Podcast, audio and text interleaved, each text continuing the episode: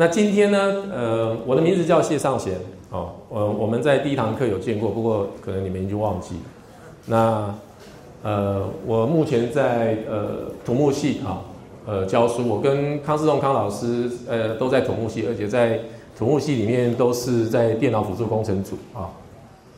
那，嗯，我来的时候，呃，心里盘算了一下，呃，各位同学。应该都是我到台大服务之后才出生的同学。如果你是大一的话，哎，我这样这样历史再交到这样交代到这样应该可以了哈。但是呃，我今天要跟大家稍微聊一下，我我我希望是比较一个聊天的方式啊。那等一下也会让同学呃两两或三个人呃稍微自己互相交换一下呃不同的看法。呃，我今天主要跟大家聊一下，就是呃全球化哈这件事情。那现在都在讲全球化哦，那所以接下来呃很多人讲这个全球化的时代来了。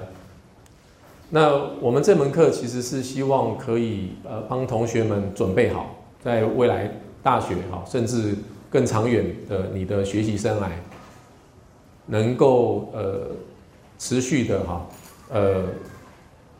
把自己呃准备好，然后呢，可以未来呢可以发挥有所发挥，对我们这个社会有贡献。那所以我会等一下从全球化开始来跟大家聊，哦，一直聊到我觉得同学其实在未来的日子里面，尤其在大学呃这段时间呢，呃，可以怎么准备自己啊？我我想这是今天我想跟大家聊的一个一个重点啊。那。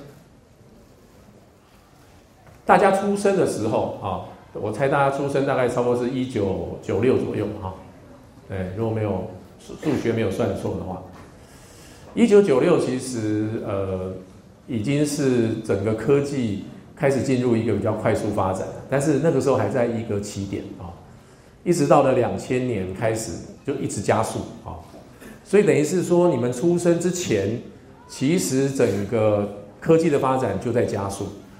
而在你们很稳定的长大，对不对？一年多一岁的的这样的一个速度，呃下呢，可是科技的进步的速度呢，却是成倍数的成长，啊。那我想上个礼拜跟上上礼拜，康老师其实谈的应该谈了不少跟科技有关的啊。他在讲 computational thinking 里面谈了一些呃科技啊的一些进步，对不对？他也告诉你说怎么算那个摩尔定律啊。那呃。所以我今天谈的会跟他会有些地方，呃，可以互相衔接啊。嗯，什么是全球化？哦，这是 Wikipedia 的一个呃定义啊。呃，它是这样写的哈，把它翻作中文就是全球化是指人类生活在全球规模的基础上发展及全球意识的崛起，国与国之间在政治、经济、贸易上互相依存。看得懂吗？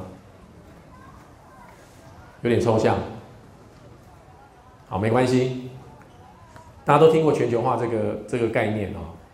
我现在就给大家不多啊，一分三十秒啊，你们两就是每一组哈聊一下，然后写下来。你觉得你听到全球化，呃，你觉得最主要的，除了全球化这个字字眼哈，你觉得最主要的两到三个 keyword 是什么？可以吗？关键字嘛，对对对对，你们觉得关键字是什么？就是第一个是无国界，无国界，嗯，对，然后还有文化的传递，文化传递，哎，第三个有没有想到？还没有想到，好，但是他们觉得应该有第三个，这这这也是一个答案哈，就说两个，但是他们觉得两个不够，所以他们说还第三个没想到，OK，好。有没有其他同学要补充？还是你们要继续抽？好，没关系，我们先这样子就好哈，因为我怕等下时间这个用掉太多哈。嗯，刚刚其实同学讲到的啊，其实没有错啊，就是我们在讲全球化哈，其实就是像这个德国的这个社会学家他在讲，就是距离消失的这个议题。OK，好。那另外，另外就是所谓的对远方的这个效应，以前的话，我们在沟通啊，在对其他世界第其他地方的了解，要经过好几层。可是现在呢，呃，全球化呢，因为科技的发达，你其实很直接，OK，你甚至可以直接就不用透过一些呃层层的的这个传递，你就可以去碰去沟通啊。所以的确是这样。那当这这件事情就会让你觉得好像国界是开始有些消失啊。那也有人讲说，它是一个所谓呃整体意识的一个密集化。这当然就是说，因为我们大家沟通越来越快，所以你就很多东西很容易可以比较快的去做收敛啊。那有人说，其实还不只是空间的压缩，连时间都压缩了啊。然后大家所有事情现在都变得是关联啊，所以这个关联感啊是这个全球化。那全球化如果是这样子发展，那呃会。带来什么冲击？这种等下接下来要要谈的啊。那有本书，我不知道有读过这本书的举手一下。世界是平的，有没有？有没有人有没有人读过这本书？但它的它的封面是比较像左边那个哈，不是像这个画的这样子啊。啊，这个呃 f r i e s m a n 世界是平的，对啊。那它里面举了很多的例子，在说。其实我们现在这个世界上很多东西啊，不只是这个距离的消失啊，然后国界之间啊，然后呃，我们很多东西都呃，甚至外包，对不对？啊，所以你们现在你们现在桌子桌上放放的这个呃，notebook 手机，对不对？你现在看到很多手表这些里面的很多的元件都来自。世界很多不同的地方都不是单一的地方，所以全球的这种分工啊，那因为呃，直通讯还有运输的这个发达啊，所以就变成说这个世界越来越平了啊，这是他的一个一个观点啊。好，那尤其是这个经济化，对不对？这我刚刚讲的飞机啊，你就看到这一一架飞机里面一堆的东西啊。生产制造地方都在不同的地方哦，甚至设计也在不同的地方哦。这是这个新的七八七哈，哎，所以是一个经济的，至少从经济的角度，像世界视频他讲的很多是跟经济有关的啊。那外包这件事情，其实呃呃，我想不用讲太多，大家其实都可以感受得到，然后透过网络啊。那呃，我想康老师应该有提到一些啊。那这个另外一张图啊，告诉你说这些公司都是全球化，对不对？啊，那他就这张图也是在展现一种呃全球化的概念啊。嗯，不只是经济，政治上其实呃也是进入了这个全球化啊。最近同学们觉得呃，最近政治上面呃。哪些议题有有让你注意到？你们现在呃，因为不用考职考了嘛，哈，不用考那个职考作文，所以你现在是不是对时事就比较没有注意了？最近世界上发生了一些什么事情？啊，乌克兰，哎，好，那这些讯息很快就会传过来，哦，然后呢，呃，任何一个国家只要有一些。状况产生就会影响到其他，除了乌克兰，乌克兰比较远，然后比较近的是哪里？越南，对不对？啊，越南因为跟中国，呃，对立起来，就我们台商的一些工厂也都遭殃哈，所以像这些，这也都是牵涉到政治议题，政治议题当然背后还有一些跟经济有关啊。另外是文化。文化也开始呃进入一个全球化哈，那我们早期都说大家都是看什么受到这个好莱坞的影响，现在看日剧、韩剧的也很多，对不对？啊，所以这其实都是这个文化。你到任何一个呃国家去，你就发现有些东西都越变得越来越像，哎哦，整个文化的这个哦，嗯，这个。这张图呢，其实是在这边告诉你说，它就不是用文字哈，是用图片来沟通。什么样的穿着是不不让你进去啊？到这个宗教的这个殿堂 OK，那现在全球化之后，呃，语言也是一件事情。早期的语言大家很直觉就是英文，对不对？可是慢慢的，现在在网络上越来越多的符号语言，那有时候符号、影像，呃，胜过好几个字，对不对？文字，所以符号的图像的那个力量也出来了，所以我就直接画给你看，世界通用，OK，好。那所以呢，呃，国际文化的那个呃差异呢，可以很大啊。那这里面呢，在全球化里面，其实有一件事情，我想提醒同学留意的，就是说，在这里面，大家要开始去学习，就是说，呃，不同的这个文化啊的这个习惯，还有你到任何一个国家，你要去慢慢去理解它的一些当地的礼仪风俗，这个都需要一些呃时间去了解，还有你可能甚至呃需要一些朋友告诉你啊。那这边举了一些例子啊，就是说，例如说像一些肢体上面的接触啊。那有些国家某些部位是不能随便乱摸的啊，哎，那这个说话也是一样啊，那衣衣着这些都是，那甚至饮食哦，这些都会是啊，所以当我们周遭如果有很多不同国家、不同文化的人的时候，那大家就必须要多一些了解，才不会造成误会啊。所以文化是一个我们在国际化里面，呃，除了大家平平平常比较。注意到的可能是语言沟通这些问题之外，其实是一个蛮重要的一个议题啊。另外，对教育的影响，呃，我相信那个叶秉成叶老师跟康世仲康老师应该多少有提到教育的影响。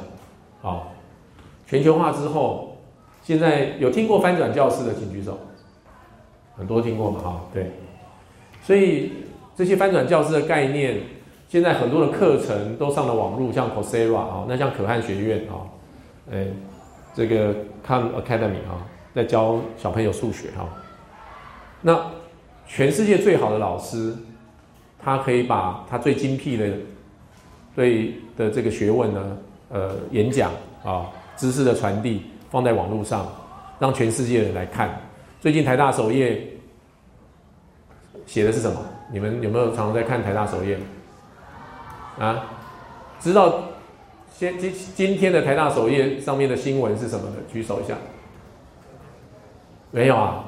哦，你们离台大好远哦。啊，台大首页最近在说的是说，在 Coursera 上面最热门的四门，呃，有我们台大有四门课在上面，这个非常的热门啊，是呃最热门四门课都是台大。的老师，好，那有一位是我们历史系的李老师啊，他在讲这个秦始皇哈，那上百万的人在在看哦啊，甚至这个呃中国大陆的电视台都也在谈所谓的这种像 Coursera 这种 online 的这种呃 teaching 哈，呃，那也引到呃台大的这个课程啊，那。这一些东西就会开始冲击，就是说，那大家就开始去思考了。那在在学校里面，老师的角色是什么？如果老师还是像这样子，这样子教，我们现在这种教法，一个老师叫 broadcasting，这个其实，呃，是工业社会、工业时代的一种做法。你们去想啊，我们现在这样子，大家这样排排坐，然后去想。在工厂里面，那有一排一排的女女工在缝缝纫机前面，对不对？你们现在只是在 notebook 前面嘛，哈，其实基本上是一样。当然，他们工厂不会是阶梯的，哈，它是这样平的，对不对？但是也是这样。然后他是为了为了为什么要这么这么大大的教室，然后一对多，讲求什么？工业化讲究什么？效率，希望在最短的时间传播给最多的人，可是这件事情呢，现在有网络了，我甚至可以做的比这个更大，因为同时间可能是二十万人、三十万人，甚至上百万人上线在学，然后不必要不不必要是同步，可以是非同步，啊，所以这件事情势必改变，呃，学校里面啊这个教学的方式、教室的这些呃上课的这个方式啊。那这件事情正在发生，那我相信会蛮快。所以老师跟学生都同时要去思考怎么学，啊，那呃怎么教？那我一直认为学校最重要的事情就是把一个教育环境弄好，哎，呃，老师只是教育环境的一部分，那怎么样让同学，同学才是这这个教学环境里面的最重要的主体？你们每一个都是这个呃学校里面算是主人翁吧？哈，我认为是这样啊。那所有的环境都是都是为你们塑造，好，希望提供你们最好的环境，能够激发你们的潜力。好，我们等下会继续再谈激发你们潜力的事情。这件事情没有人能够逼你，哎，只有你自己能做啊。所以对教育的影响，呃，这件事情大家会慢慢的看到，会越来越呃看到它的这个这个影响力。那所以呢，呃，你们的下一代。啊，如果你已经开始在想的话，啊，那你就可以开始想说，他会接受可能跟你非常不一样的教育模式。那那个时候，你有没有办法在旁边协助他？还是你会变成是想要把他拉回旧的模式，然后是在牵引他、羁绊他的那个那个负面力量哦？所以这件事情啊，还有这件事情。呃，对教育影响就是说，呃，你可以任何时间、任何地点，你可以取得很好的课程去做学习，而且不限，也就是说，不限于只是在学校里面。哦，好，我们好，然后呢，你的世界观是什么？这张图可以看得出他的世界观吗？啊，很爱国，对不对？啊。强大的台湾，嗯，我们是有机会的啊，嗯，啊，只要在座大家努多努力一点啊，我们大家多努力一点啊，是是有机会。不过你可以看到，每一个人，如果今天要每一个人画一张世界地图，你会画出来，而且用这样的方式画，你会怎么样画？嗯，OK，好，好，那所以我们在我们我们每一个人对于这个全球化，其实大家都知道那个概念，大家都知道，好像大家。交流各方面这些都都有，可是，呃，我们真的每个人看到的全球都一样吗？哎，我们是不是还是很主观的在看这个全球？哦，好，好，这张图大家知道在干嘛？猜猜看。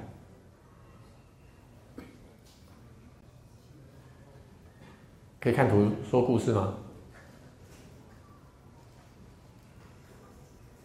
这是一群这个喇嘛，然后很显然他们在拍手，对不对？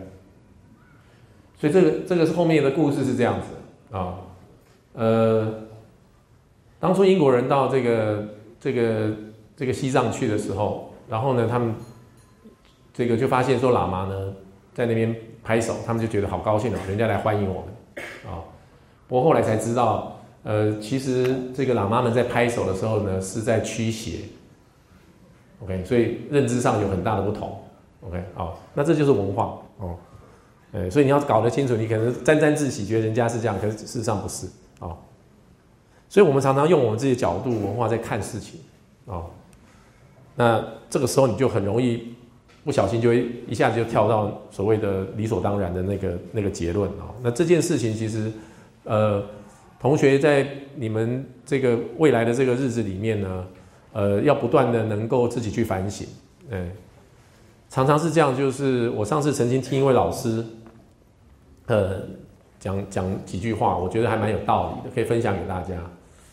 他说啊，嗯，很多事情啊。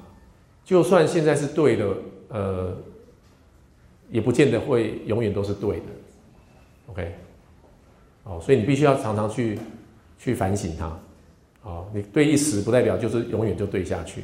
你看看我们人类的这个历史里面，我们的这个知识，呃，在增长，然后呢，过去有很多大家认为金科玉律的东西，现在都不见得是正确的，甚至。这个科学家提出不同的看法，还被处以极刑，对不对？啊，就是所以那整个那是整个社会都觉得说他是错的，结果只有他是对啊。那所以我们个人的话呢，就不要常常一下子就觉得说我绝对是对的。所以在跟别人据理力争的时候，其实要留三分。哎，你真的这么有道理吗？完全没有错，都是别人的错啊！这这件事情必须要反省啊。那呃，好的一面就是，其实世界各地的文化其实非常丰富跟多样哈。哎，所以你如果在这个全球化这个时代，其实你从这个正面的方向切入的话，其实你就会开始。呃，越来越发现说，其实每个地方、每个国家、每个社会都有他们很丰富多样的这个文化，我们可以学习啊。那即使是在同一个文化哦，下面仍然会有个体的差异啊。那这个就可以回到我要你们看那部片子。其实我要你们看那部片子哦，呃，很短。那我其实想听听看，同学们看完之后呢，会觉得他在说一个什么样的故事？那其实就是想听听看一看我们同学之间的这个同质性或异质性有有多少？大家理论上环境背景都不会差太多哦，都在台湾。可是看同一部片子，你可能大家的想法可能都会很不一样哦。好，不过因为很多人没看，所以我想那个讨论就比较没有意义哈。那除非等一下我们还有时间，我们再回头去看哦。那在这个呃。呃，文化的这个部分啊，这有几张图哦，我觉得画的还蛮有意思的哈。哎，那这个是留洋画的，这个叫东西相遇哈。蓝色代表西方了哈，主要是德国哈。那这个红色代表东方哈，它是主要在画东中国。所以一个是权力的距离，这样看得懂吗？哦，我不用解释吧？啊，应该哦，在我们都很。比较崇拜一个哎巨人，OK，好，他们就是高一点点而已的哈，哎，时间观这样看得懂吗？德国人你知道他们是非常准时，对，好叫 punctuate 啊，那这个叫什么？早个五分钟，晚个十分钟，没有差了啊，哎，好，这是东方啊，对自我啊。这个在画基本上就是人家就是很有自信啊，东方人相对的就好像矮了一截啊。那这个可能跟一些历史的背景有些关系啊。不过大家就反省一下哈，搞不好你没有这么小啊，你觉得自己搞不好比他还大哦，这也有点危险啊。对啊，好，对阳光的态度啊，哎，哦，我们在东方这边比较多人会打伞哈，哎。这也不是说好或不好，我在那里不是，我想他也不是在画好或不好，就是就是不一样而已啊。这也没有什么说就一定不好，对不对？因为其实紫外线太多也是有伤，对不对？但是他们为什么不怕紫外线啊？他们可能就比较喜欢不喜欢手上有东西，他们会防晒，用这个防晒油或什么。那我们大家可能不喜欢用防晒油，就喜欢用伞来来打哦。那另外一件事情，嗯。有了这个全球化呢，另外一件事情就是在地化，哦，呃，在地化就开始，因为开始全球化之后，碰到一件事情，大家会想说，哇，呃，那如果不全部都都一样的话，那我自自己本身的认同会到哪里去，对不对？所以有一段时间，呃，差不多就是你们在学校里面一直在讲台湾认同，对不对？认同台湾这这个议题。就是说，好像既然会谈这件事情，就表示说，我们觉得我们好像已经失去失去了自自我认同，哎，那所以就开始有人喊出这个在地化，叫 localization 啊，强调自身的这个宗教习俗、地方文化啊、民族认同，OK 啊，那这这个会产生这样一件事情，当对应的就是说，哎，那全球化有一些呃，大家对全球化有些危机感。哦，但是全球化有它的好处，对不对？啊，等一下我们再来谈一下啊，等一下让同学聊一下全球化好处啊。我们先来看一下，这是在地化啊，这是像客家的同花剧。我们现在不只是全这个在地化，只是因为全球化，而是我们现在在台湾推动的是每个乡镇都有特色，对不对？不只是台湾的认同，还有每个乡镇地方都有他自己的认同啊。所以呢，就会有很多各种不同的。这个呃，在地的文化呃这个呃故事啊这些啊的凸显啊。那所以就有人丢出了一个一个字眼叫做全球在地化，所以就把英文两个字啊，globalization 跟这个呃 globalization 跟 localization 就合成一叫 globalization，叫全球在地化，就是把这两个字结合在一起。OK，好，那我想我又讲太多了，我再给大家三分钟的时间，呃，你们聊一聊全球化的好处在哪里？我们讲好处，我们就讲好的，还有那个在地化，呃的这个好处在哪里，好不好？你觉得全全球化、在地化有什么好处？各有什么好处？就生活经验里面有没有感受到？全球化的好处就是，呃，比如说可以得到，快速得到世界各地的知识吧，或者是他们的文化内涵。对，还有吗？不，不能只帮你讲哦，你旁边还有 partner，partner 的也要帮帮他分享，哎，还有没有？partner 想自己讲啊？文化交流啊。文化交流，OK，还有没有？有没有比较更切身一点的？有没有出过出过国？有。有，所以你出国的时候，你觉得你都去那个不不太全球化的地方，还是很全球化的地方？有一点全球化。那你怎么判断那个地方是全球化？有一些外国人。哦，就是说那个地方有不是他本国人，就是全球化。有没有其他的东西你会觉得让你会觉得这个地方蛮全球化？全球化。对，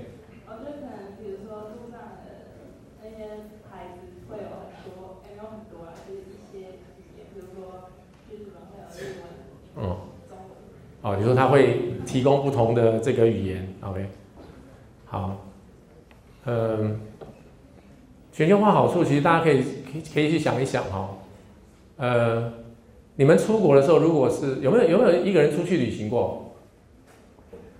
有没有？还是每次都是跟旅行团？你如果有时候出去的时候啊，呃，尤其到那个国家，呃，你又不懂他的语言、文字，会吗？然后，例如说那个国家呢，又偏偏非常不喜欢讲这个英文，或他根本就痛恨讲英文，就像这样，哎，那有些是完全没办法讲，对不对？啊、你要跟他讲英文，他一听到马上就跑，有没有？有没有碰过这种情形？你要去问路，结果那个人听到你讲英文，他马上转头就跑，哎，躲起来。那你想要去吃东西，然后可是你你看不懂那个，不要说看不懂菜单，你连这家店到底里面是便宜还是贵，对不对？啊，里面食物到底长什么样子都都没把握，最后你会去哪里？啊，麦当劳，对不对肯塔基，对不对？或者什么？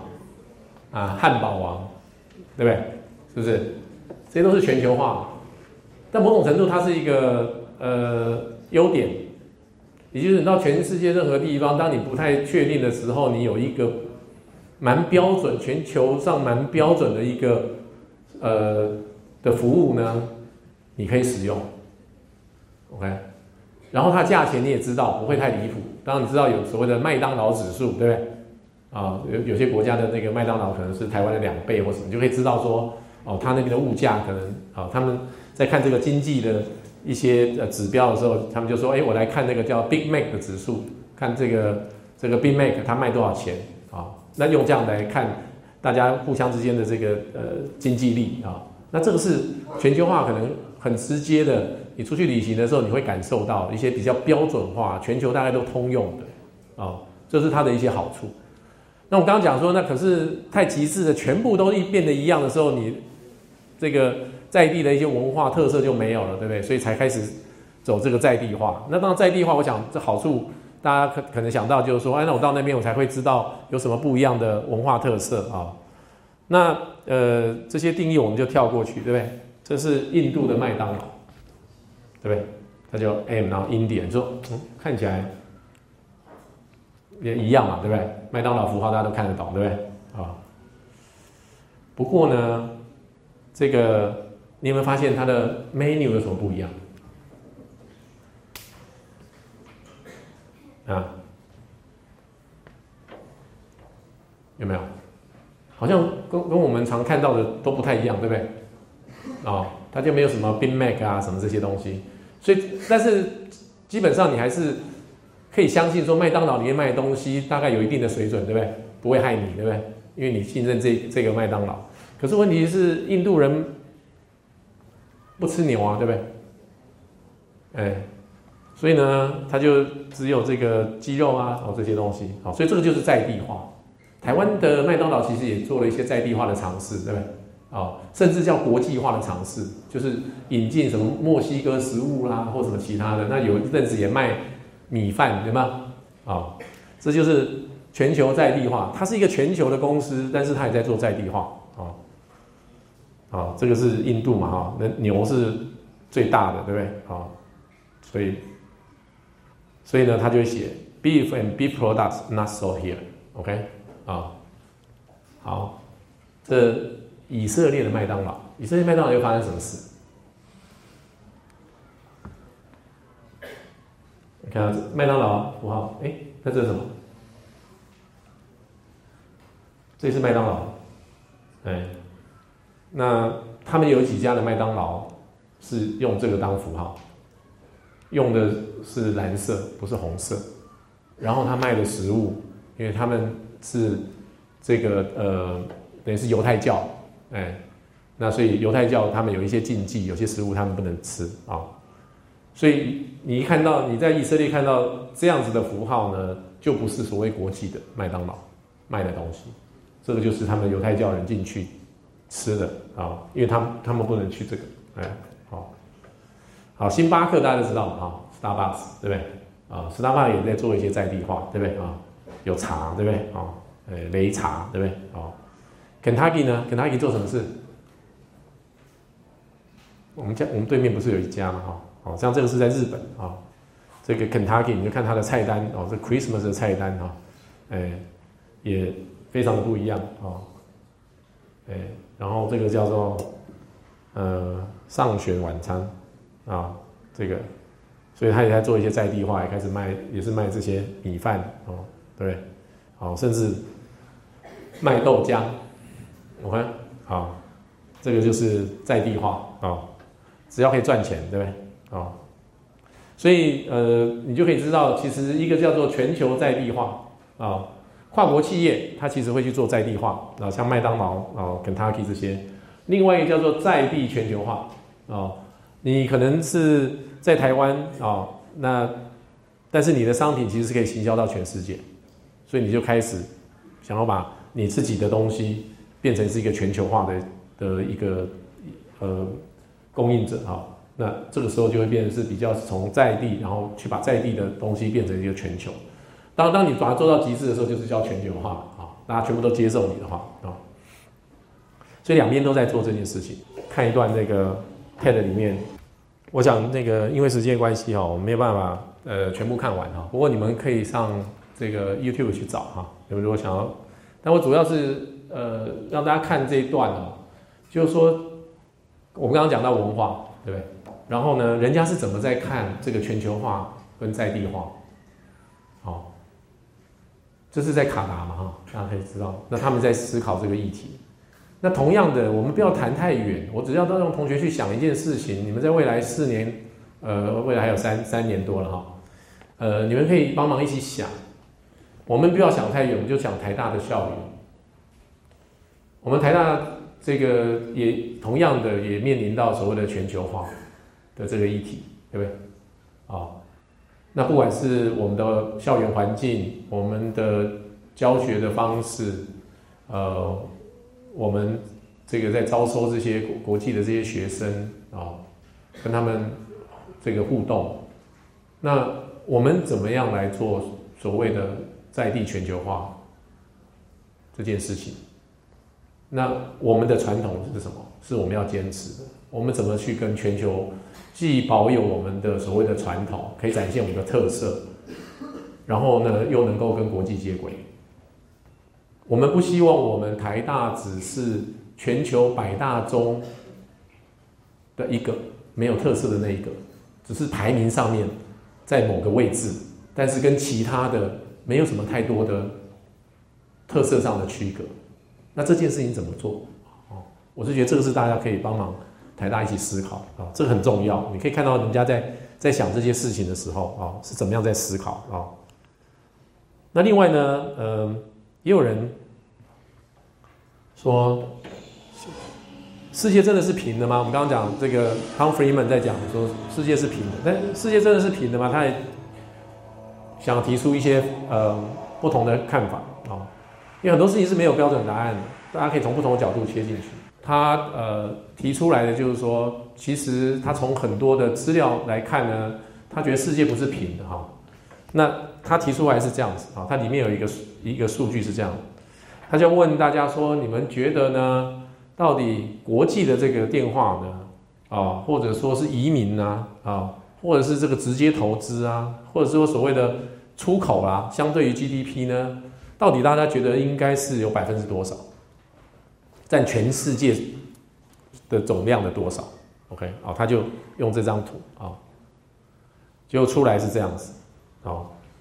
绿色呢是大家预测，那白色那个是实际发生的，也就是说，好像大家都太高估了这个全球化这件事情。OK，哦，所以他整篇在在谈的是这件事。所以他才觉得说，其实呃，全球化不像我们想象的这样子，呃，像一个大海啸。其实很多，照这个数字来看的话，你看都超过在二十 percent 以下，哎，并还没有到，哎，并不是说哇全部都在这里，甚至大家预测的，呃，也没有到多高哈，哎，这是另外一个观点啊。那这他同学们可以。去思思考两边的一些不同的看法，好，那呃，从你有不同的看法，从不同的地方切入，呃，你可能会得到不一样的结论，那我只简单的提提一件事情，让大家去这个后去做一些思考，呃，这边或许看起来数字是这样，当是不是用这些指标可以很明显来看这个全球化啊？那大家第一件事情可以去想，我们。一样，回到校园环境啊，台大有多国际化或全球化啊？那我们的环境对于一个呃国际的学生呃有多友善啊？当友善是一个一一种说法，对不对啊？呃，你可以说有多挑战，对，哦，那有挑战他才会进步啊，所以我们当然是要有一个很挑战的环境给他，所以他就会。学好中文，然后这个很多地方都成长的很快，对不对？所以这是我们要的，给他的一个环境。当然，这也是一种看法。然后另外一个一个观点是说，那我们到底是在大家有时候大家在看这些数据的时候，不要只看就是说一些平均值或什么，你要看说你到底在在看的是全全部的东西的一个平均值，还是说其实我们只我们。的位置呢，应该是看金字塔的尖端。你要竞争的对象是在金金字塔的上面，还是说你是只是在看全部的数这个平均啊？那这个得出来结论也不一样啊。那这个留给大家再去做思考啊。那接下来呢，其实是想要跟大家讨论的是全球化的这个一些迷失跟反思哈，就是说。我们刚才讲这件事情，就是说，到底全球化这件事情带给我们什么样的好处，跟什么样的冲击？那从不同的观点，你会看到不同的东西。但是不管怎么样，最后你要回归到你自己自身，因为我们今天讲的是你自己怎么样面对这件事情啊。然后从自身开始，然后跟你周遭的人，然后然后我们最后是大家怎么样共同来面对这件事情。那我这边举一个例子，哎呦。我想也是一样，就是呃，这这个应该不用太多时间，一分钟给大家啊。我们现在这这个呃面常常大家都会碰到一个一件事情，就是呃，尤其是呃国外在教中文或在学中文，会面临到一个所谓的正体字或繁体字，还有简体字，对不对？到底应该教什么或学什么啊？那。大家觉得，你们讨论一下啊，给大家一分钟就好。到底是简体字比较好学，还是这个呃正体字或繁体字比较好学。好，时间到，来做一个调查，觉得简体字比较好学的，请举手。就是对外国人来说，好，不要你学过了，你就，哎，我现在就说，假设我们现在要去教外国人，你觉得应该教他，就就就他从你站在他的立场，你觉得简体字比较好学，请举手。好，好，觉得呃正体字比较好学，请举手。哦，哎，好像这边稍微多一点。来，有没有同学要说一下你的为什么觉得正体字比较好学？不是因为你学自己学会了，有没有？来，这边有同学要说一下。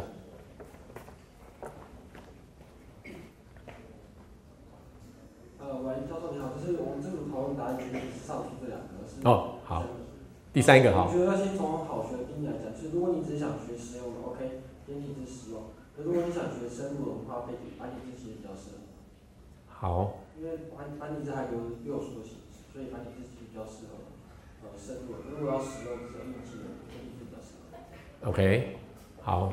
那刚刚觉得简体字比较好学的，要不要说一下？你们理由？哎，可以，请说。就看起来比较简单，是吧？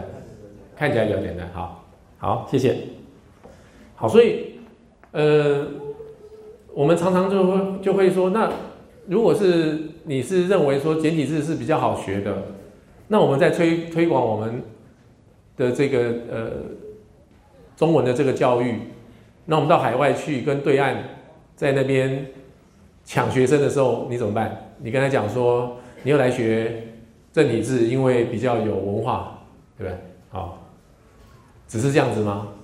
然后老外说，呃，我可能学不到文化那边，我只是想要会用。OK，好，好，嗯，我我分享大家，我在我我在网络上看到一篇报道哈，他说啊，简体字啊，真的简单吗？OK，好，像这个是龙嘛哈。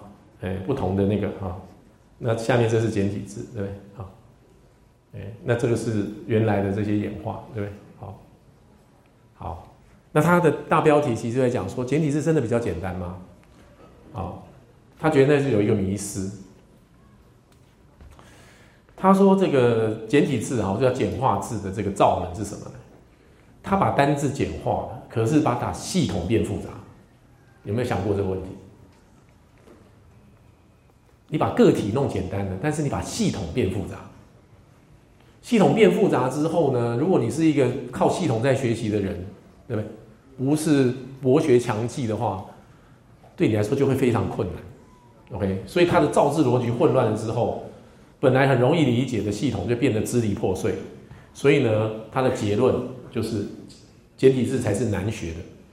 那他举例了，好，他说简体字其实比较难记住。因为本身文字的意义失去了啊，这是他用他的教学经验，他就举例证。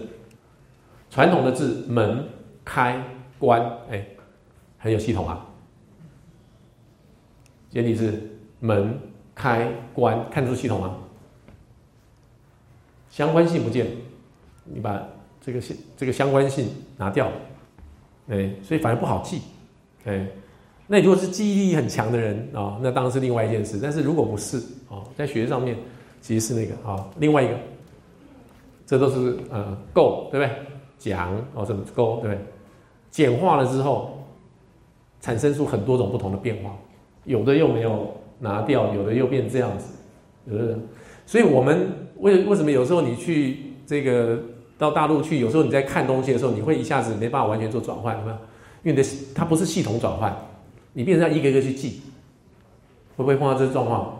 怎么在这里面是这个状况，到那边又不是？OK，哦，所以他的他他这个系统不见了之后，反而就对我们来说是一个很大的困扰。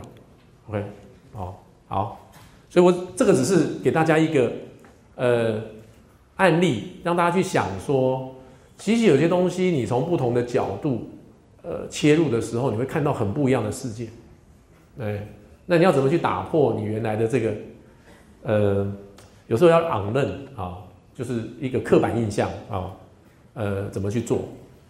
好啦，所以全球化呃在地化的议题呢，我基本上大概跟大家呃呃，先在这边呃聊一个小段落。那这边有一件事情，我其实想先跟大家呃谈一下，就是其实大家要去想，就是说很重要的是，你到底自己期待一个什么样的一个未来啊？我想我们这门课其实就希望说，大家在大一的时候，对于你，比如说呃大四从台大毕业的时候啊，那你自己要成为一个什么样的人？这一点你要自己负责。OK，好，那我给大家看呃一个例子啊，这是 Google 哈，这二零一一年有一个叫做 Science Fair 啊，这里其实你们呃可以呃上去要找。Google，其实它有办这些，那这些都是年轻的科学奖的得主啊，都很不简单，当然任何一个出来都是呃都是像这个天才型的哈。那有的甚至只是高中生哦，然后就已经可以做出呃，比我们研究生可能呃难度更高哈，呃成果更好的这个研究啊，那这个呢大家可以自己上去看啊。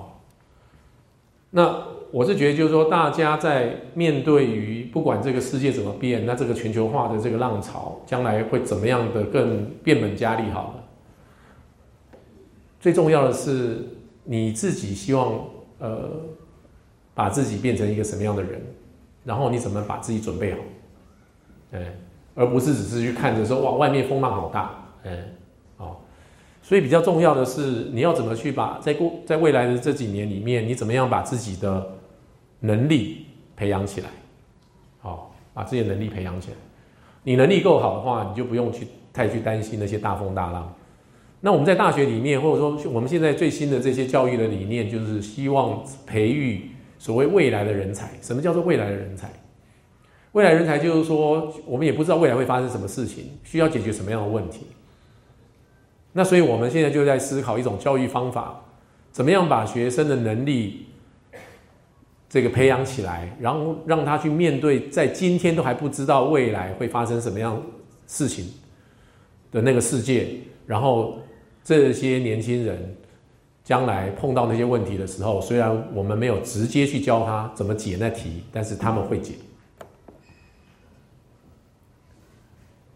那未来问题会很复杂，所以呢，我们的思考呢又开始在想说，绝对不会是一个 Superman 一个人去解，所以需要一群人，而且需要一群人能够合作，共同创造，然后。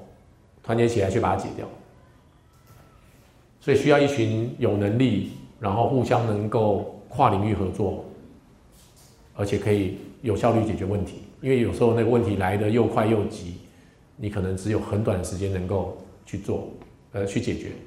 这个在好莱坞很多片子里面都有，对不对？然后我们事实上曾经也经历过类似像 SARS 什么这一类的这些呃呃冲击的时候，那。就需要一群人很快的找到一些呃 solution 啊。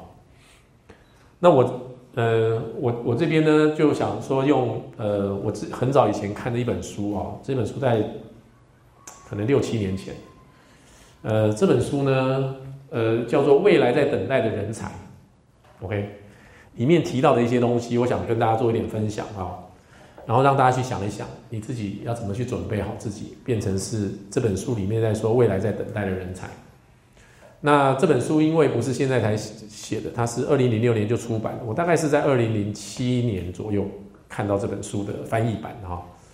哎，那我觉得其实现在整个呃世界的趋势呢，跟这本书在提的呢，其实还是在同同一个趋势上面，所以我觉得是可以来跟大家做分享啊。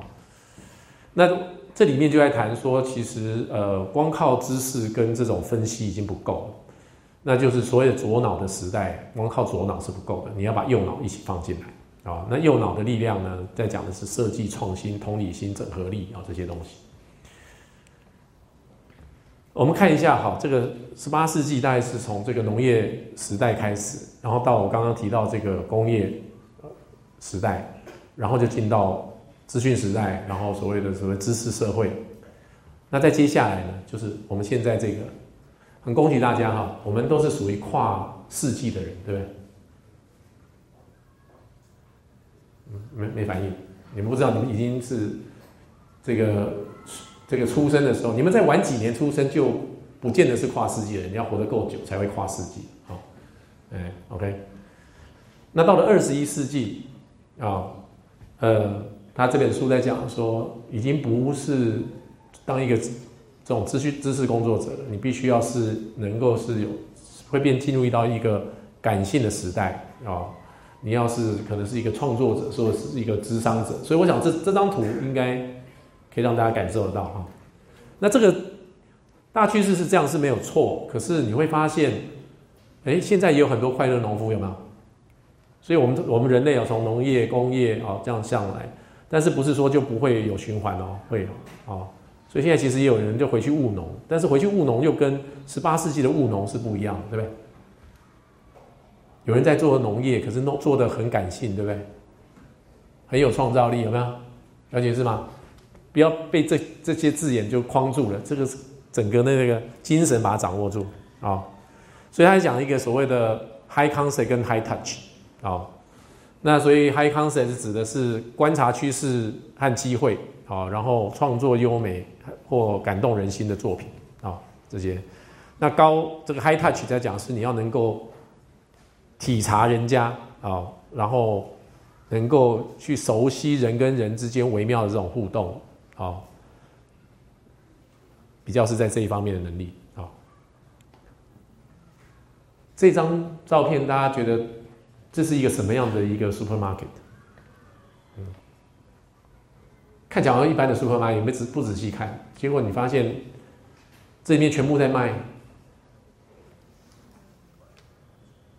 蜡烛，各式各样的蜡烛。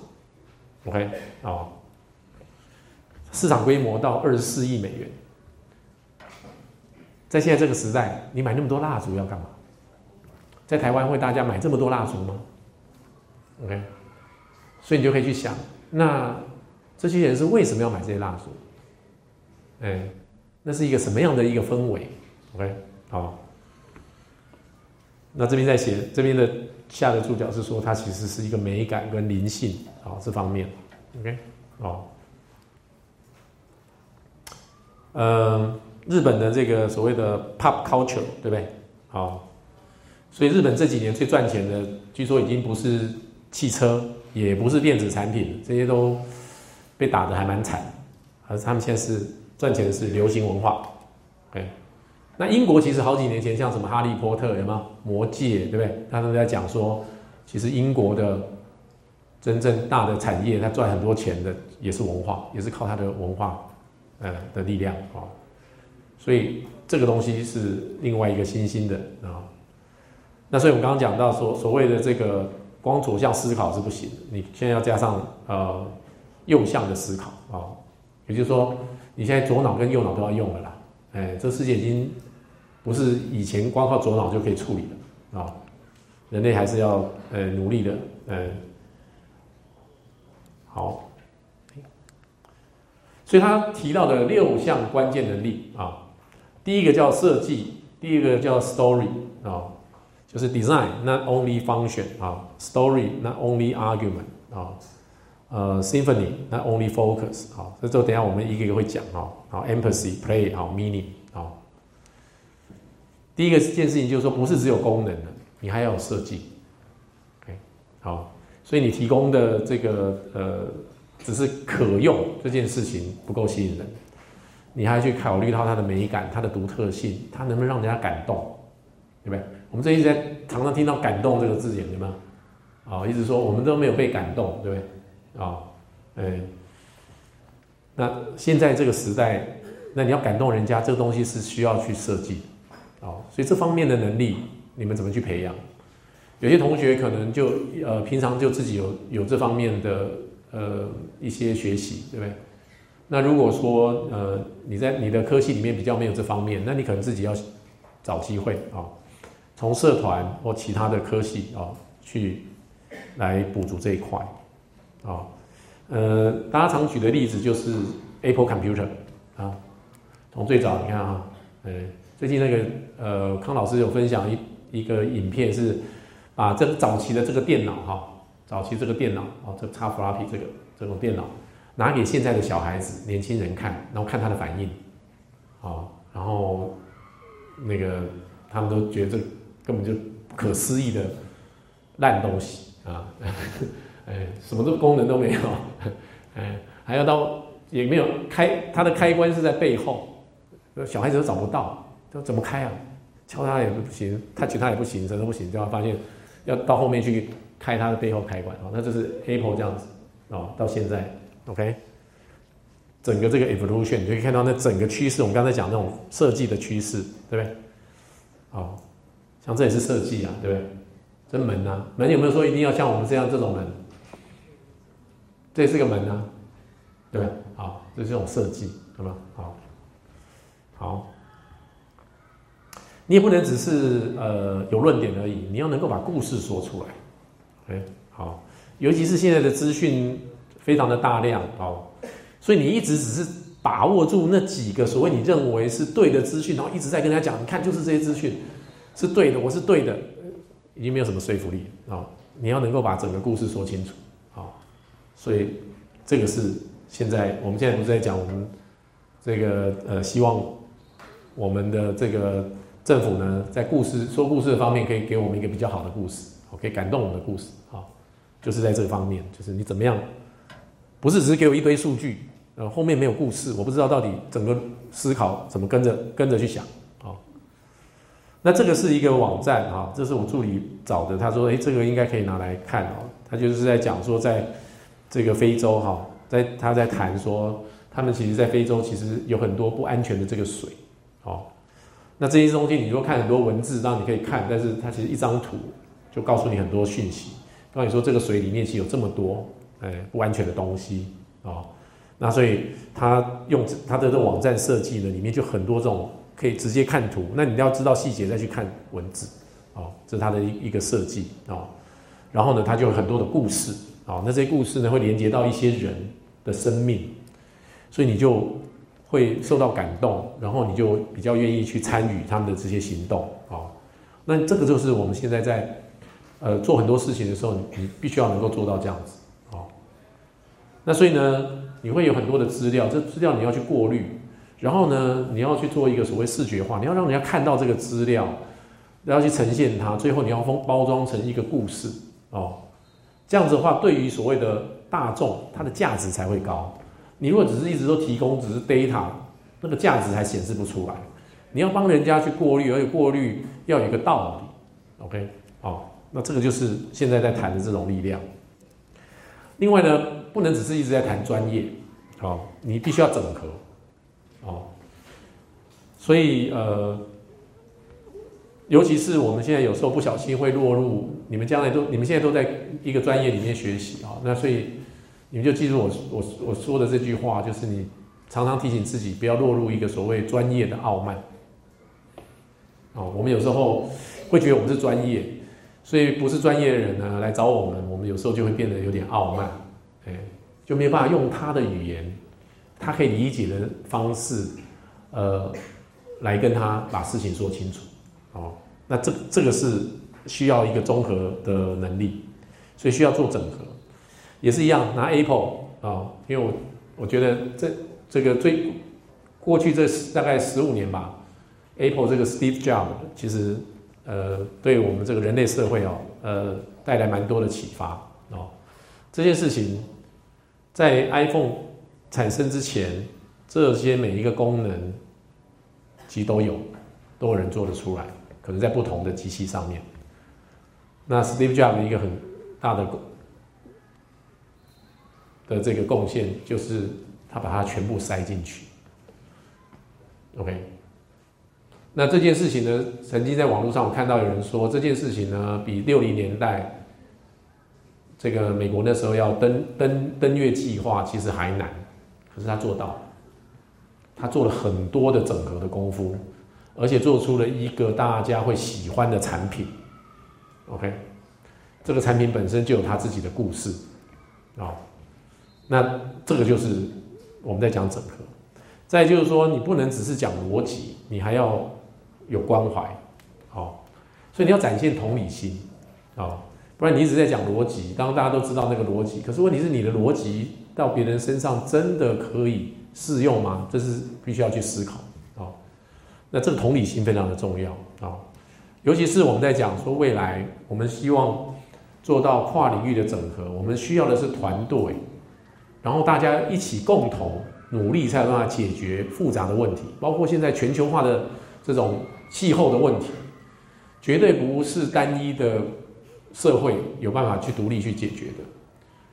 你很富裕，你科技很进步，可是呢，有人在受苦，你没有办法去把这个一些这个呃科技或一些一些呃你进步的东西带到那个地方，他还是照着他那样的方式去做。对整个地球还是会有一些伤害，啊，可是他没有办法啊，因为他必须要靠那样的方式去求生存，所以你就必须要拉帮他帮助他，对不对？啊，然后大家大家一起来看用什么样一个方式，呃，慢慢的呃才有办法把这个我们所谓把这个 Mother Earth 啊，呃，这个永续的这件事情做好啊，所以这部分需要很大的一个关怀。关怀这件事情其实是非常困难的一件事情，啊，你们平常呃，这个需要多练习哦，呃，就像你们刚刚两位同学、三位同学，对不对？大家在讨论，那你能够有多少同理心去了解说，呃，他其实还有话要讲啊，这是最简单的哈。再是说，他说的话后面还有没有什么其他的意思啊？哎，他在暗示什么？这个是需要练习，嗯。另外，当然他另外谈到的是说，不能只是每天都绷得神经绷得紧紧的哈，你也要能够保持一个呃愉快的心情啊，呃，这个身心要要平衡啊，所以你除了敬业啊，那他这边用的是叫 play 啊，work hard，但是 play harder 啊，那很多同学看到这就是哇 play 啊，不过他这边的 play 跟你们一般在讲在玩那个电玩是不一样啊，这边在讲的是说。你还是要敬业，不是不要敬业，OK。但是敬业之外呢，还有其他的东西。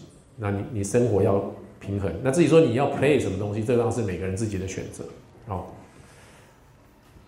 所以身心平衡，呃，这对社会其实是会有很大贡献，对不对？啊，我们前一阵子发生一些不社会不幸的事情，常常是可能少数的人身心失去了平衡，可能是一时的，可能是累积了很久。突然爆发，可是会影响到很多人啊，然后也造成其他人，大家生活就变得非常紧张。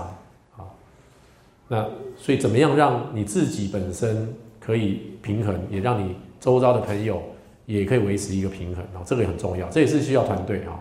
哎，好，那这一章其实最主要也是在讲同样的概念哈，是呃，我处理蛮喜欢这一章，所以才把它加进来。好，另外那个大前一其实呃也写过一本书哈，叫做 On Off 啊，哎，就是在讲说你怎么样，你什么时候 turn 把自己 turn on 跟 off 这件事情你要要学习的哈，哎，哦，所以他认为所谓的这种休闲力哈，也是二十一世纪的新能力啊，所以大前一也在谈这件事情。另外就是说不要只是顾赚钱啊，还要重意义啊，这边用赚钱哈，呃。就是翻的比较直接一点哈，也就是说，呃，重点就是说你后面那个 meaning 很重要，不要只是什么东西你就是要抓，呃，也就是说有人说叫做呃富有到只剩下钱，啊，或叫穷的只剩下钱，都都一样啊，反正就是，哎，你就只剩下钱这件事情，那后面到底有没有意义啊？那所以我们现在其实。呃，尤其是你们这个时代，某种程度来说，呃，物质是比较不缺乏的。啊，虽然说大家现在看到新闻在讲啊，不管是房价，然后什么薪水不够高或什么，可是如果我们都去想，四十年前、五十年前，在这个地球上，即使是比较先进的国家的一些人的生活，恐怕都没有我们现在这么富裕。好，人家也过得好好的啊。而且还一直进步，进步到让我们今天有这样的一个环境。从这样来去讲的时候，就会知道说，其实这个物质的这个条件呢，可能不是最重要啊。那生命的这个意义啊，呃，是值得大家一辈子去思索的啊、那很多事情其实有意义哦，钱就不是那么重要。嗯，我其实觉得自己很幸运啊，呃，能够在这边跟大家分享这些事情。我都常常说，我有时候出去演讲哦，跟尤其跟呃学生演讲哦，我都说我其实呃非常感谢上上天哦，给我这么一个好的一个呃这个工作哈，呃，我做喜欢做的事情，还有人付钱给我，这件事是不是很好？你如果去做一件你喜欢做的事情，还有人付钱给你。你常常是这样，你要付钱，然后人家才让你做你喜欢做的事情。对。可是如果反过来，像我现在，我就觉得我在做我喜欢做的事情，然后居然还有人付钱给我，啊，所以每次出去演讲的时候，我就觉得很快乐，啊，啊，那你们要去追求你们自己的，可以让你自己喜欢做的事情，然后呢，可能还有人付钱给你，或者其实你就不觉得那重是有多重要，因为重重点是，呃，你不用花钱。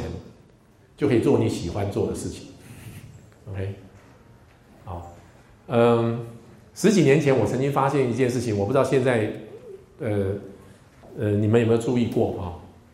呃，这是提提供一个概念让大家去想啊，呃，在台湾这个经济起飞那个时候，这个呃电子业，然后有很多人光拿这个配股啊，哈，然后年终奖金呢，呃。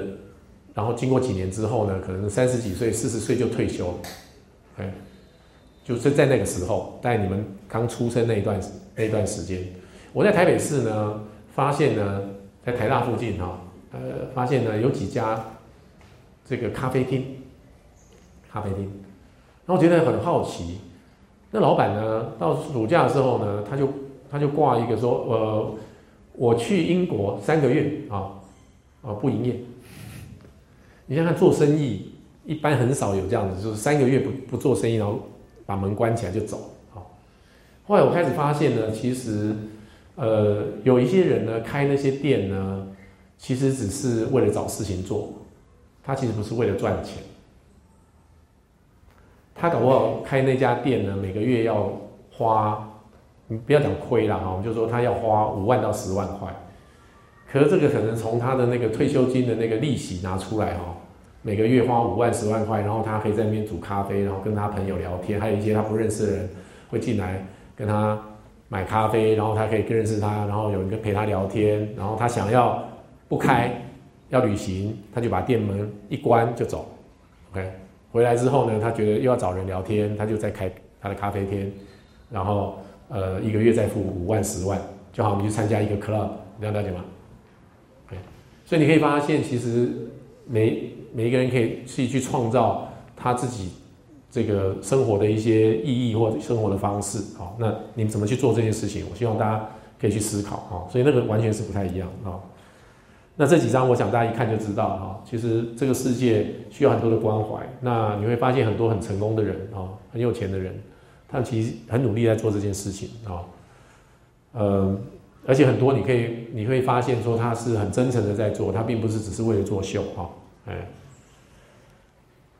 好，最后呃，我想要很快的呃，用有一本书，他在讲说，Steve Jobs 教他的十二堂课哈，也很快的，我觉得也是可以让大家做一点思考的哈，因为他有一些思考跟我们前面其实有提过，但是有一些呢，有点稍微有点反向，重点是在于说你怎么样慢慢建立你自己的一套系统啊，然后怎么样打破你自己的框架，然后在学校里面。呃，学习啊，那里面也有几个概念啊，呃，我觉得还蛮有趣的啊。呃，他第一个第一堂课，他是说专家呢，其实常常都呃这边翻译说无知啊，不过英文比较贴切，叫 clueless。专家不是每一次都完全有线索，哎，他很多东西他还是很迷迷惘的哈。他可能只是比非专家多懂一些，但是不代表他有完整的拼图。OK，我想郭老师上次其实也提过，好，那我们其实一直在努力啊，所以你也不能，你可以听专家的意见，但是你也不能是完全就是迷信啊，哎，呃，所以他这边举个例子是说，其实电脑刚开始出来的时候，有很多的所谓那时候的像 IBM 的 chairman，大家一定会觉得他是专家，有没有？他说我我想呢，大概全世界大概市场哦，大概只容得下五台电脑，OK，哦，然后呢，这个另外一个叫做呃呃 Digital Equipment Corporation，后来这家公司就被并购了，好，在九零年代记得啊，呃，There's no reason why anyone would want a computer in their home，OK，这些都是在电脑业里面的，他们当那时候都是所谓主 mainframe 的时代哈。所以他们不觉得个人电脑这件事情是那个，所以后来是谁把它做起来？Microsoft，对不对？啊，微软，啊，那你你们你现在就去想说，我们现在社会上，我们现在是不是也一直还在重复这种历史。我们的新闻媒体也常常去找所谓的一些专家，然后这些专家也很大胆的做出一些预测，对不对？啊，然后最后的结果呢？然后有一群人相信了，然后结果结果不不如。他说的，最后呢，哎，又媒体又可以或大家又可以回来审判这个专家，对不对？OK，可是是谁要你去相信这些专家？是你自己相信的吗？是别人逼你相信的吗？OK，所以这个就是我们要去反省啊。所以，我们有时候太相信这些呃所谓专家给的这些意见，然后没有再经过我们自己的思考，然后我们。我们就算真的采纳了，我们又没有真的去思考，说是我们自己相信的，我们自己要扛相当的责任，然后到最后来又把所有的错全部又怪给这些专家啊，我觉得这都是不好啊。再来是，他是说，呃，顾客呢其实没有办法告诉你他要什么，那这件事情其实我们在有时候我们在设计一些东西的时候，也常常会会发现这件事情，就是说，其实消费者哈，或者说这个顾客哈。他其实会跟着你在成长的，有时候他也说不出他要什么，但是你给他一些东西之后呢，他会回馈，啊，那所以这里面是需要一些 feedback 啊，慢慢的大家就越越清楚要什么东西。刚刚开始你直接去问他说你要什么，他其实也不知道啊，所以意思是说你其实就是要大胆的把一些东西做出来，好，然后再去不要每次都只去问顾客要什么。好然后再来就是，呃，应该要想办法跳出这个框架，呃，要创新，所以要 jump to the next curve。好，这 Steve Jobs，我想他自己本身就展现了这样的一个能力啊，呃，永远都在往新的领域在跳啊。这边举一个例子啊，这个叫做 Ice 一点零，早期哦，你们现在都吃冰好像什么到台一啊，什么都很方便，对？不对？早期要冰的话，要到那个结冰的地方，对不对？啊，这样。冰一点零，对？不对？然后去运，对不对？啊，然后呢，开始有冰的工厂，制造制冰工厂，啊，这叫 ice 二点零版。然后曾几何时，就在你们出生之前，很久很久以前，啊，在你们出生之前，ice 三点零就是有了冰箱，有了冰箱就是变成怎么样，在家里就可以自己制造冰。OK，就是这样子。那我们现在其实很多东西的演化都是这样子啊。OK，好，手机也是这样子啊，啊，这电子产品也是这样子啊。所以，再来就是嗯，挑战这件事情啊，这件事情我呃是我想这个跟大家做一点分享的，也想鼓励大家的。大家来到这个台大哈，呃，在大学这四年。呃，我希望大家可以好好去想一想，呃，你是不是真的很足够认识你自己？然后有没有什么事情你觉得你自己是做不到的？你现在就有点做不到，但是你可以重新去思考，说你是不是真的做不到？你要不要挑战你自己一下？就在这大学四年，你做做看，不要怕失败。最重最重要的一件事情，我觉得是你。我会鼓，我会希望鼓励同学在这大学四年里面去找到自己的极限，挑战你自己。你如果在这四年里面，你可以发发找到自己的极限，好。不过我我相信，以台大同学们的资质的话，你在四年里面还很难找到自己的极限。只是你会以自己以为自己有那个极限，可是你真的去挑战你自己之后，你会发现你的潜力比你自己想象的好很多。然后你发现说你的极限一直在扩充，但这个就是我希望你们去尝试，挑一件事情，你原来很害怕的，你不敢的，哎，呃，做做看，例如说，你可能不觉得自己具有所谓的领导能力，我们这样讲好了，那你要不要试试看？呃，去选个社长吧，去组一个去组一个团体吧，哎。如果没有人要让你选社长，就自己组一个嘛，好，自己当 leader 啊，自己试试看，哎，啊，那这个就是你怎么样去创造那个利用这个环境，然后甚至自己去创造，然后去挑战自己，然后去了解自己有那个极限。呃，我为为什么会鼓励大家做这件事情？因为你们现在做这件事情的成本会是最低的。你出了社会之后，你要做这样的实验，挑战你自己，你的后顾之忧会很多。可是在学校是一个很安全的环境，你就尽量的挑战。啊，然后，呃，你的同学基本上也会也可以帮你啊，所以呃，我会比较，我会非常的鼓励大家啊，一定要想办法在大学里面不断的挑战自己，不要放松，挑战自己这件事情，哎，好，然后设计很重要，这个我们前面提过了哈，哎，然后这个叶秉成叶老师应该跟你们讲过，对不对？啊，所以我就不讲讲简报这件事情啊。嗯，Steve Jobs 另外有谈到的是说，其实改变主义并不是不好啊。呃，这很多情况，也就是说，你你要会，你还是要学会认错，错的时候你要学会认错，那就要改变你的主意啊。对，所以其实认错这件事情，事实上是会认错这件事情是一个智慧的象征啊。好，然后再来是呃，他在谈所谓的价值，所以我们很多东西其实要去看那个价值，不要只是看那个价格。哦，这两个东西不是等号，哦，那怎么样去创造价值才是我们自己要去做的。所以你怎么提升你自己的价值？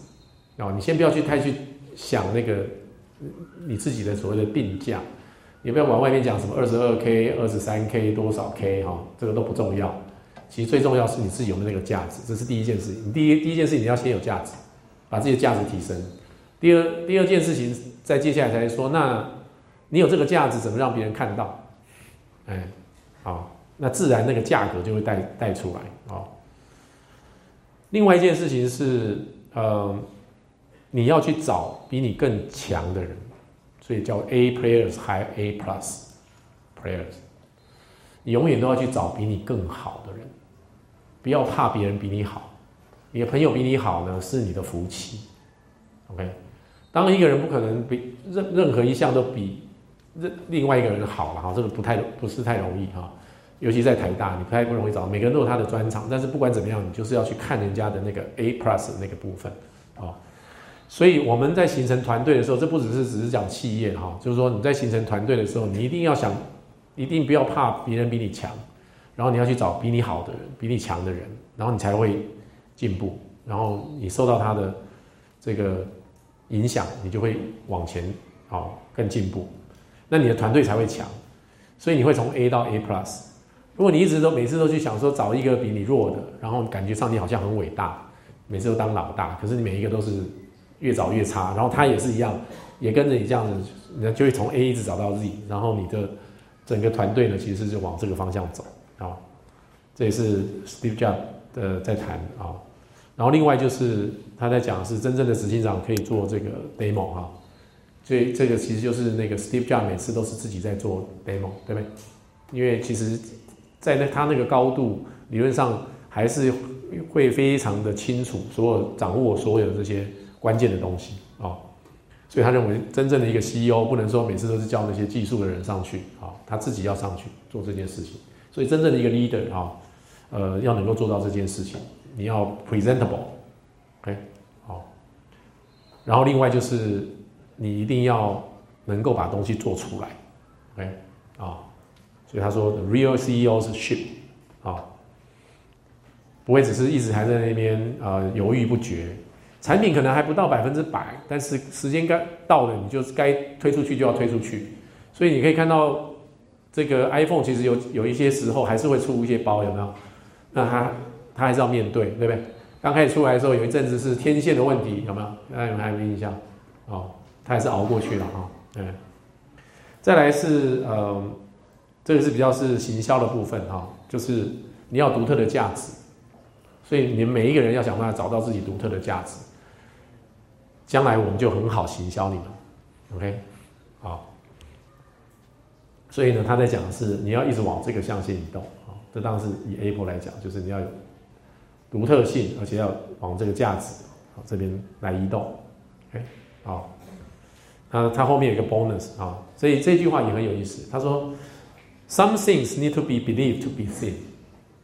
好，这也是有点跟我们原来常听的那个成语不太一样。啊。我们都是这个呃，to see 呃，to believe，对不对？眼见为凭。可是呢，Steve Jobs 说，可是呢，不是每一件事情都是这样子。有些事情呢，你要相信以后你才看得到。那他其实在谈的，呃，里面呃有一个就是在谈，你说你的梦想，你如果不相信你的梦想，你会看不到它的实现。OK，好，所以有些东西你要先相信啊，你才会看得到。OK，嗯，后面我很快的跟大家分享一下，因为前一阵子，呃，正大的同学找我去，呃，给一个 talk 啊，那他们其实是给高中生哈，哎。这就是已经呃甄试完了，那要进入大学，那他们有一个计划，那就让这些呃高中的同学，因为他们不用再考职考，所以大概教育部也觉得把他们留在教室里面可能会影响到其他同学，然后他们在家里又没事做，所以就请一些学校办一些营队，然后呃让他们来听一些演讲，然后刚好被请去跟他们讲，那他们就问我一些问题啊，那我想这有些问题可能跟同学切身比较有关。就是呃，到底你你现在念的这个科系领域，跟你未跟我刚刚讲这未来人才需求啊，到底会怎么连接上啊？嗯，我想讲几个观念哈，有些东西我其实希望大家自己去想。呃，未来热门的行业哈，未来热门的行业，可能是现在我们都完全不知道。啊，那这件事已经在发生了啊！曾经有人写过一篇报道，说现在最热门的行业啊的职位啊，他不是讲行业，不是他讲说现在最热门的行的职位呢，呃，这个六年前都还没出现，哦，就可以知道我们现在整个科技经济的进步啊。所以其实不要去太担心你现在这个科技领域啊。当然，如果你非常了解你的兴趣，我觉得最重要还是在你的兴趣。如果你非常清楚你的兴趣，那你也想要转系，要这些，其实 OK 啊。那呃，如果说你呃这个呃目前这个科系，其实你也觉得没有什么不好，你其实好好的把一个体系的功夫学好啊，呃不用太担心啊啊，因为我们其实没办法预知呃这个未来热门行业是什么。那我觉得最重要的是，呃，现在都讲这个呃 Z 大于 B 嘛哈，那我讲 A 大于 K 啊。大家知道我在讲什么吗？啊，A 是 ability 啊，能力哈远大于知识，OK，所以你现在要做的是培养你的能力。那你在任何科系里面都可以培养这个能力，每一个科系就好像有看有没有人没看过武侠小说的？呃，或者武侠漫画，你们现在可能不看小说，你们可能看漫画。哎，这个武林不是有很多门派吗？对不对？每一个门派呢的功夫呢，你如果学的够精哈，其实都是武林高手啊，而且你会触类旁通，而且你看那武林高手，就一看就知道对方的武功招式，对不对？就知道是哪一个门派，表示他其实也也懂，他只是不见得要跟着你一样而已。OK，所以我们在这个学术领域里面，其实各个门派其实都有他自己一套系统方法，你好好的把它学，你不要不要那个这个。学的这样七零八落，你要把整套系统学起来。好，你把一套系统学起来之后，你就会触类旁通，其他的你基本上，呃，也都可以再学，好，没有问题。好，这是你们要努力的啊。所以你到底是这个转系好呢，还是要想要双主修啊，要辅系啊？你们这接下来都可能会面临这些问题啊。你们，但是你要知道你们是幸福的，因为你们现在要做双主修辅系都很容易。我们以前大概只有一个转系，在我们那个时代，啊。那现在还有些同学透过这个双主修啊辅系，要可以跨很很不一样的这个领域啊。那我认为最重要是你的兴趣跟你的热情，哎，所以你要找回到一个环境啊，就是所谓的这个系所，可以让激发出你的兴趣，然后呢，激发你的热情，让你会天天很喜欢呃学习这件事情。好，我知道你们在这个大学之前，搞不好有些老师已经把你们的一些学习胃口打坏了，这时候你要重新建构起来。好，在大学这段时间，赶快重重建这件事情。然后你会发现你的日子会过得越来越愉快，因为你会每天都越来越有兴趣，越来越有热情，然后觉得挑战自己是一件很快乐的事，然后发现自己原来比自己想的还要棒，这不是很棒吗？啊，那有些同学问我一件事情，就是外语能力有多重要，对不对？现在碰到全球化嘛，外语能力有多重要啊？那第一件事情就是外语能力不等于国际化，OK 啊？哦，这是我认为的哈，我我讲的不一定都是对哈，哎，今天对不见得明天就对哈，你们要自己判断。但是我个人看法就是说，外语能力不等于国际化这件事情。我们常常又觉得说，你好像会会讲几句英文或什么，好像就很国际化。我们刚刚讲过，有很多不同的层面，光语言这个层面是不够。那外语能力只是一个很重要的工具。好，那而且语文呢，语语言呢哈，不是阻止我们了解事情。呃的最大障碍是你的求知欲，你的那个热情，所以这边有一张图，哎，你看他多专注，哎，我们不知道他到底看懂多少，不过呢，看起来他很有求知欲，对不对？就要一直保持这样子赤子之心去求知，OK？语言不是问题，他搞不好这里面字他都还看不懂，没有关系，哎，他还是可以学，OK？好。那呃，但是我还补充一句了哈，我认为呃，语言这件事情呢，呃，如果你真的要了解，就像刚刚前面有同学呃说到的哈，你真的要比较深入的去了解一个社会的呃文化啊，呃，语言我觉得是一个非常关键的一个工具，好，所以如果你真的呃对某一个呃，国家社会的那个文化很有兴趣的话，我还是建议你要从他语言下下手。然后呢，你在学语言的时候呢，你的所谓的第二外国语啊，第三外国语啊，不管怎么样，呃，我认为在学语言的时候呢，你的第一语言啊，就是你的母语啊，会限制你学其他语言，所以你一定要把中文先学好。所以你要不断的让你自己的中文。越来越好，然后你再学其他语言的时候，才有办法持续进步啊。这大家我补充。那有些同学就担心说，是不是一定要出国？是不是出国就会有国际观？OK，哦。那我我我的回答是，第一件事情我会先问说，你出国想学什么？你学到了什么？OK，哦。那外国人会不会比较有国际观？不一定嘛，哈，不一定，对不对？好，我想这应该聪明如你们，应该很快就会知道啊。但是我我的我的这个分享是这样，呃，出国这件事情是这样，因为我觉得台湾的国际化的环境呢，其实还有待提升，所以出国这件事情就会变成说，你其实到了异乡去，当出国。尤其是你独自一个人到一个地方去生活一段时间，你比较有机会去培养自己真正的一个呃独立的一个能力啊。那当然有些同学从中南部上来台北，本来就自己在培养这些。那北部的同学可能比较没机会，你都住在家里，对不对？什么事情都家里面都弄得好好的。出国的时候反而是变成是一个比较有机会去学习，而且你在那一个环境，尤其是到一个真正国际化的环境里面啊，那对你的学习是会有帮助的，就是。出国这件事情啊，那在台湾当然也可以，但是就说呃这部分需要我们继续努力提升台湾的那个国际化环境好，这部分我们呃必须还在努力了哈。那台湾当然也是全球的一部分，所以呃你的确在台湾也是可以多跟我们的这些外国的朋友啊同学来这个互动啊，那呃。这里面就牵涉到，就说，呃，世界怎么看我们，我们怎么看世界？OK，我们刚刚前面其实提过了啊。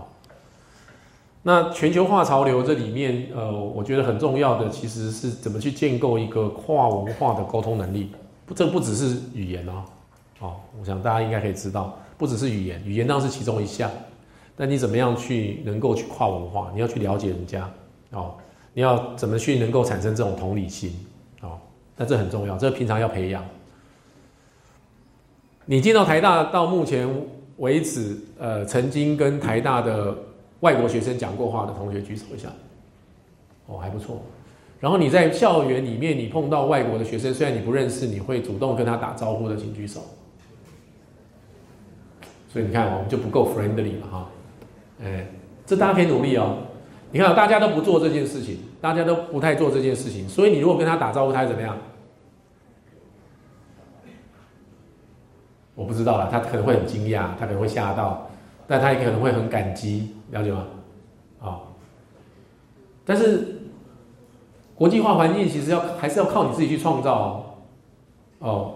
学校当然要想办法提供一些很基本的，然后我们整个台湾可以提供一些，可是。你可以自己去创造你自己所谓比较国际化的环境，然后有多少人呃，不要说每天每个礼拜都会跟国外的朋友呃，至少通个呃一段话的，呃，用英文或其他的语言有没有？但是我就问下一个问题，在国外有朋友的举手一下，可以通信的有没有？有吗？哈，对，所以你现在有很多工具，你可以跟他保持联系，哎。哦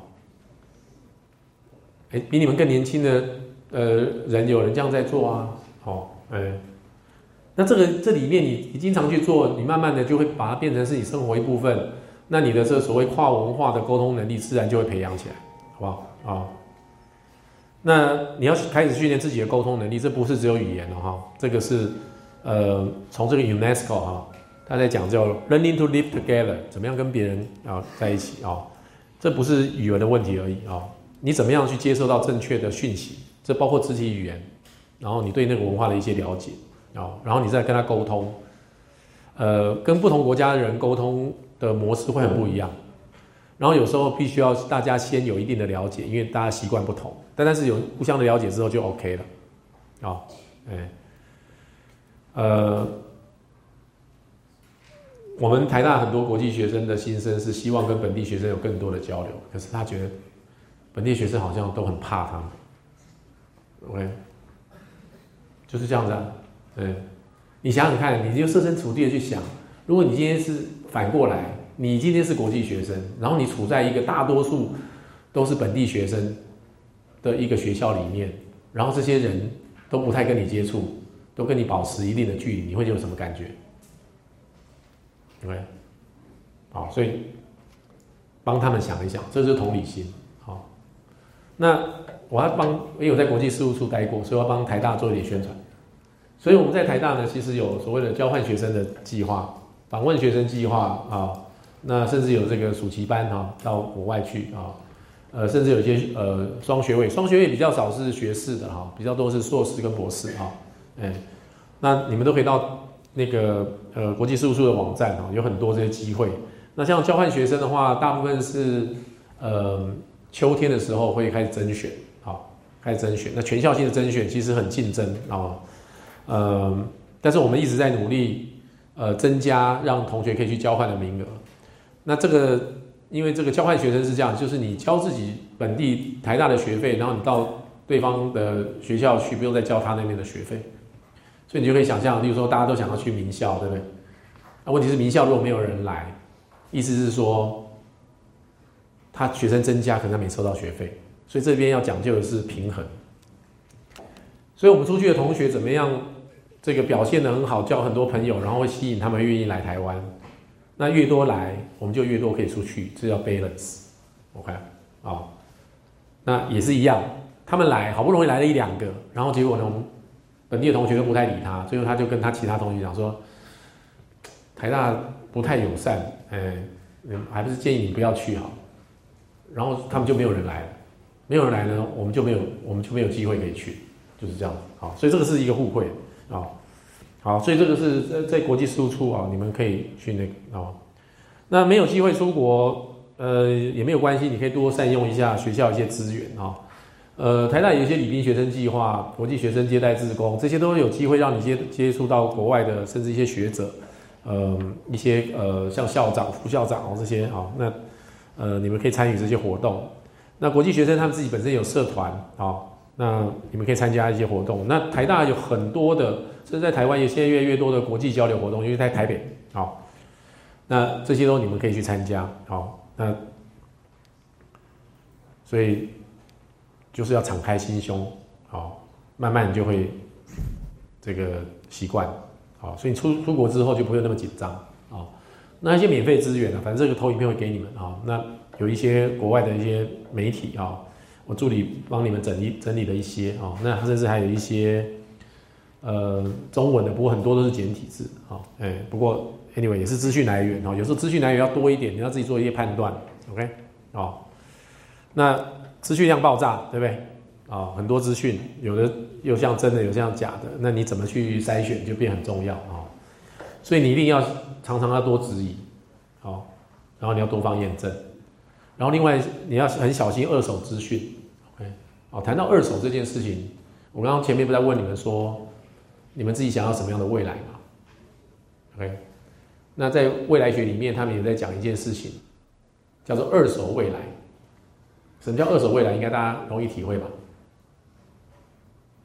就是别人用过的未来。大家不要笑，我们其实在这个成长的过程里面，甚至的你们，你们可能现在都还没脱离所谓的二手未来。你的未来是别人告诉你的，不是你自己定义的。OK，回家以后自己想一想，你的未来，你现在自己想你的未来是不是二手的，还是你自己的 first hand？好，那你自己要想办法去突。去突破这个资讯的垄断，那你慢慢会找到比较可以信任的这个来源。那康老师有跟你讲要 critical thinking 的能力，为什么要培养的能力？就是在这个地方啊，有这些东西之后，你还是要能够自己能够做这个 critical thinking。OK，好，这是我最后给大家的，呃，也是跟大家一起共勉的哈。那呃，我希望。大家在未来在呃，尤其在台大的这个日子里面哦，真的要去挑战你自己。然后呃，教练不一定是我们这些老师们哦，同学们互相可以当成相互的教练，互相鼓励的人啊。那不要放弃你自己，也不要放弃你的朋友。那大家一起努力，我想我们一定会越来越好。哎，谢谢大家。